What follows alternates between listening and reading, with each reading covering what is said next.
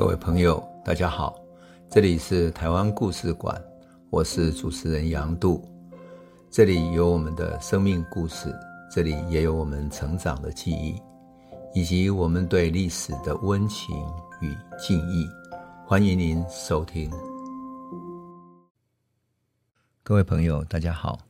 我们讲到了谢雪红回到台湾，帮助剪辑从事农民青年干部的训练工作，还有妇女干部的组织工作。那么，农民组合的组织越来越紧密起来。可是，事实上，我们都知道，一九二八年三月的时候，日本本土就日本的岛上已经开始逮捕了所有的社会运动人士了，所以台湾这边的镇压也越来越紧张了，而且力量越来越强大。啊，镇压的那种力道越来越强。当然，日本人就要先看出台湾人的弱点，看出台湾社会运动的困难点，加以镇压。那么，在一位洪水流先生，我们几次都讲过，他后来受访的回忆里面，曾经对当时有很深刻的描述。我想引用他，是因为我觉得他很有意思，他很清楚的显现了当时的场景，还有当时台湾人生存的一种情境啊。他曾经这么说。日本人看出了台湾人的弱点，知道台湾人大多是很怕事的，形势一好就随着附和，形势不对就溜之大吉。观望的群众多，而不是坚决的群众多，所以缺少群众力量。你只要勇敢，少数人被抓起来之后，大多数的老百姓就会退却了。那农民组合慢慢的在日本的压力下，就慢慢挫败。那组合员以及组合的干部为了重振声威。到处去组织召开演讲会，可是每一次的演讲都被更加粗暴的干涉、终止，甚至于解散啊！那有一次在庙前面演讲的时候，农民组合的干部上台讲不到两句话就被解散了。听众这跟演讲的人都不想要散去呀，就跟警察发生冲突，结果有六个人被抓到麻豆去了。听众非常愤怒，涌到麻豆要去讨人回来，说又没有怎么样，你要放回来嘛？来去偷狼了哈，结果派出所就打电话通知了郡役所，结果郡役所那边就把人抓去之后，骗称说马上就把人送回来了，大家就不用去了，不用去了。结果他们回来等啊等，等了整个晚上，根本没有看到人收回来，整个就受骗了。到了第二天中午，聚集了更多的人，准备要去要人了，他们又来阻止了，说不用去，不用去，半个钟头之内人就回来了。可是等了几个小时之后。根本没有人，他只看到四辆警车把那些带着人，然后再回来之后，后面还跟了十几个警察。一下车，大家正在鼓掌的时候，突然那六个人里面，就是被逮捕的六个人里面，突然有一个人高喊说：“台湾农民组合万岁万岁！万万岁！”大家跟着喊，还有人去拿鞭炮开始放起来了，啪啪。然后警察马上说：“附近有草堆，不可以放鞭炮。”可是那个人不理他，所以整个鞭炮声噼里啪啦噼里啪啦作响。这个警察课长啊。他仗势着旁边有很多警察，而且有四辆警车。他觉得那个人既然劝阻不听，立刻把他抓起来。这个时候，几个警察就把那个放鞭炮的人抓起来，捆绑上车了。这个时候，有位叫英进嘛，就永婶英进嘛的一个老妇人就说：“不可以让他们把把人抓去了，把他放开。”这个时候，旁边的好几个人冲上去，就把警察推开，把那个人的绳子解开来了。随后，很多人都冲上去了，大家大喊说：“谁也不能让他们抓去。”这个时候，警察科长突然大喊一声说：“所有抢劫人犯的人，通通抓起来！”旁边十几个警察过来围捕，结果本来去帮那个被抓走的人解开绳索的人，全部被抓了。大家就开始更加大声的喊，特别是那个老太太英静嘛，就大喊说：“不要不要，不要让他们抓走，要抓大家一起抓吧！”就有人冲上去哈，抓着被抓的那个中间的有一个人，然后希望把他的手臂已经被警察抓走了嘛，希望把他的手从警察的手上扯开，结果他的手臂就勾着另外一个人，大家喊说：“大家手勾着手，然后我们整排排整齐，不要让他抓走了。”就这样子，一百多个人手臂勾着手臂，变成一个半月形的连锁线，排在他们的公处，就是大处的前面。大家一起喊说：“警察如果过来，就用脚拨倒他，用肩头撞他，因为他们的手是勾在一起的，不能用手部去对抗嘛。”最后，警察在半月形的连锁中，反而变成被围困在一起的人。最后没有办法了，只好警察科长看到抓不到人犯，喝令停止，大家上车回去了。事实上，这个英静嘛是一个什么？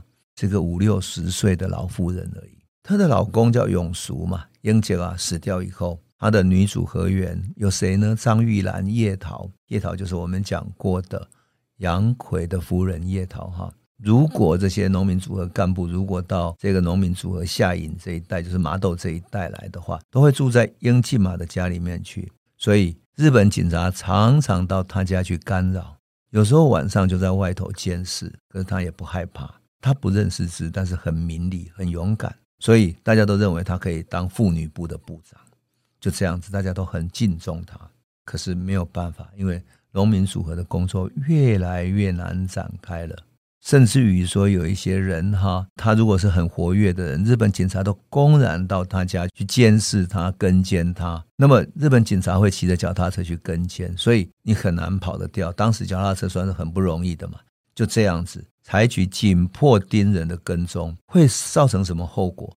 让一般民众对于农民组合的干部都带有恐惧，因为你一旦跟这些人接触，警察在后面看着。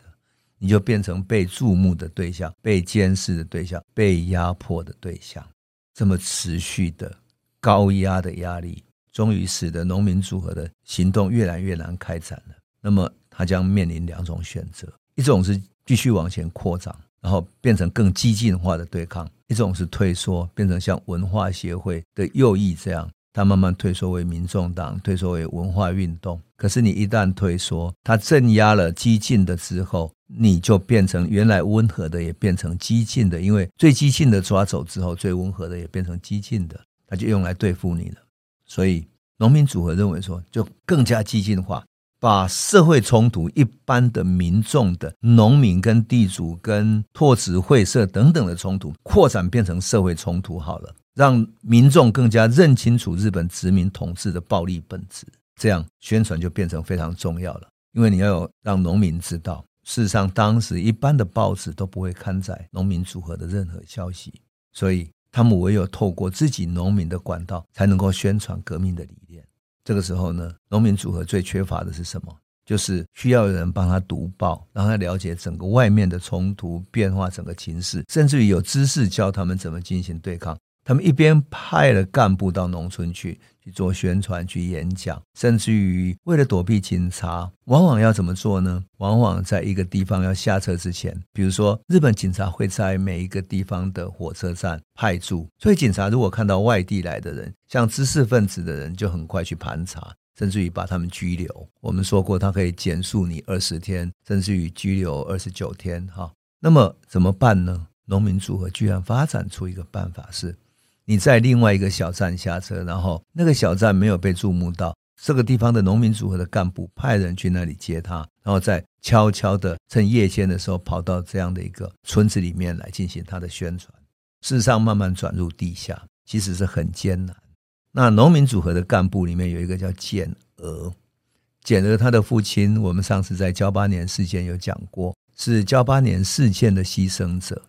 简娥长得很可爱，很美丽。又很活跃，所以在农民之间影响力非常大，农民也都很喜欢他，把他当自己家里的呃小妹妹一样来看待，来照顾他。他到农村去宣传的时候，被带到一个村子里面去了。可是日本警察知道他来到村子之后，开始到处去搜捕他。为了躲避搜捕，你知道农民怎么隐藏他吗？用一个麻布袋把他装起来。然后他躲在那个大大的麻布袋里面，然后麻布袋竖起来之后还好，麻布袋是通风的、通气的嘛，所以把那个高高的麻布袋当作是什么呢？是地瓜或者什么怕被老鼠吃掉的食物一样，悬在高高的横梁上面。所以当警察来的时候，看到横梁上有一个大的麻布袋，也不觉得那里面是一个人，就觉得可能是农民的什么啊要保护下来的食物，就这样子没有注意到。可是你就可以想见，就是说。农民组合的干部是多么积极，即使像年轻的哈，被称为农民运动三朵花的一个小小的美女，像简娥这样的积极活动的干部都活动得这么困难，那更何况其他的男性的干部？事实上，日本的镇压已经越来越重了。那这个时候呢，简吉他们就觉得说，人既然不能到的话，那就干脆我们来办一个刊物吧，办我们自己的刊物。可是刊物也需要。两个部分啊，一个需要有人能够写，就是能够写报道、能够写文字的把农民的理念思想传播出去的，能够写作的人。第二个，写作完之后需要印刷，只有印刷物才能够让它广泛的传播出去，而不是手写的。这一切都有待建立，所以剪辑就开始找人来协助建立起来。那么这方面呢，它事实上就需要经费了哈。在经费上面，事实上他也很困难，因为剪辑我们说过了哈，他自己是一个老师，而认识台湾的这些地主阶级其实是有限的，然后靠各地农民组合干部的帮忙。可是农组的干部基本上都是佃农，而不是一个地主阶级的，所以他的经费是有困难的。最后他怎么办呢？他请谢雪红来协助募款，因为谢雪红在台湾，他作为曾经到莫斯科留学受训过的一个摩登的女性，是很有号召力，所以他请谢雪红帮忙。这个时候，谢雪红在农民组合的一个干部叫李乔松的引介之下，到哪里去呢？到台中的雾峰去拜访林佑春，也就是林献堂家族的一个兄弟，叫林佑春。也去看了中部的一个地主叫林峰，枫树的枫。通过他的拜访，农民组合的人再跟着去募款，相对容易一点。啊，当然这方面，因为她是女性啊，是一个革命的女性，在台湾社会会很容易引人注目。加上她苏联留学的资历，所以使得台湾的这些地主也好，或者有钱的，对她刮目相看。毕竟是留学过回来的，看过世界上的大世面的。事实上，当时啊，台湾人能够出国去留学的几乎是没有，那么少数的人，仅仅是林献堂能够带着他的家人去环游世界一圈回来，也都是很不容易的事情，因为他花大量的钱，而且何况当时可没有飞机，你只能坐着船，慢慢的在陆陆地上慢慢的走，所以几乎是不可能哈。台湾人不要说到世界各地去。即使是小地主家庭，要到日本留学都已经很难得了，更不必说到欧洲留学，或者甚至于到苏联去。苏联当时被台湾的文化界视为是革命的圣地，所以不敢想象。但是这样的一个传奇的女性，居然是台中地方上所谓的九桃东啊最贫穷的工人区的一个小小的养女，居然做到了。人们看待她像是看待一个传奇，所以文化协会包括了像一些地主阶级等等的。都对待她另眼相待啊！那么就这样子，谢雪红利用募款的机会，几乎认识了所有农民组合最重要的干部，像二林事件的医生啊，开创了文化协会的李应章，还有园林的医生，乃至于农民干部像赵岗、杨春松等等的这几个人，全部都跟他非常之熟。他们对谢雪红也全力照应，就这样子，谢雪红开始发展了他的基层组织，甚至于他把农民组合的这些主要的干部，包括赵岗、杨春松，还有谁呢？简吉也一样，都发展成为台共的党员了。等于农民组合的主要干部，其实跟台湾共产党整个完全结合在一起了。那么，甚至于，我觉得谢雪红很厉害，他在地方基层上很容易吸引善良的。朴实的农民，因为他也是这样的出身啊，所以他了解他们的想法，有共同的语言，所以他甚至于认识一个很善良、单纯的农民，叫 K 阿兄啊哈，他为人很正直，地方很有威信。谢雪红就认识他了，而且建立了一个很好的交情。想不到二十几年以后，一九四七年二二八事件的时候，谢雪红不是在台中组织了台湾民主联军，跟国军对抗吗？后来他逃亡。逃到埔里去，然后逃到山上去，最后他从埔里那边的山区，从云林那边逃亡出来的时候，居然躲到了大肚这边来，是由在这位 K 阿兄哈叫蔡某西先生的 K 阿兄呢，在大肚西边哈，他有一个小小的公寮。我们都知道大肚溪很大哈，那整个河床非常之大辽阔，那么。农民在春天的时候会在那里种什么？种西瓜，到夏天就成熟。如果没有大水的话，成熟的西瓜是可以丰收的。那么，为了照顾这些西瓜、这些农田，他们会在那里搭建一座公寮，放一些农具，比如说锄头啊，或者一些各式各样的一些农具啊。就在这样的公寮里面，躲着什么呢？躲着二二八事件的领导者，这个曾经到莫斯科去的，全台湾正在通气的谢雪红。他就是躲在大肚溪的公寮里面度过他最危难的时光，多么传奇哈！所以我说，农民运动对于台湾历史来讲，它是解开它所有谜题。台湾有许多像传奇一样的谜底，这谜底里面其实有很深厚的人脉，很深厚的情感的历史的因缘，就是要从农民组合去看，你才会看清楚台湾历史的脉络。当然，谢雪红也拜访过杨逵的妻子叶桃。那这个时候，叶桃到高雄的一个其后小学去教书。那他也到简娥的家里去找过简娥。可是呢，有意思的是，谢雪红去找简娥的那一天，简娥太活跃了，不晓得跑去哪里搞群众运动去了啊。反正他在各地去去发展他的农民组合的运动关系。但是他最后还是跟简娥结识，而且成为好朋友。然后简而加入了台湾共产党，所以。谢雪红通过了剪辑，通过了农民组合的募款活动等等，不仅认识了农民，帮剪辑他们募款去，有了印刷的一个基本的经费。最重要，他认识这些领导者，他建立起他自己的人脉，发展了台共的一些基础，起到关键性的作用。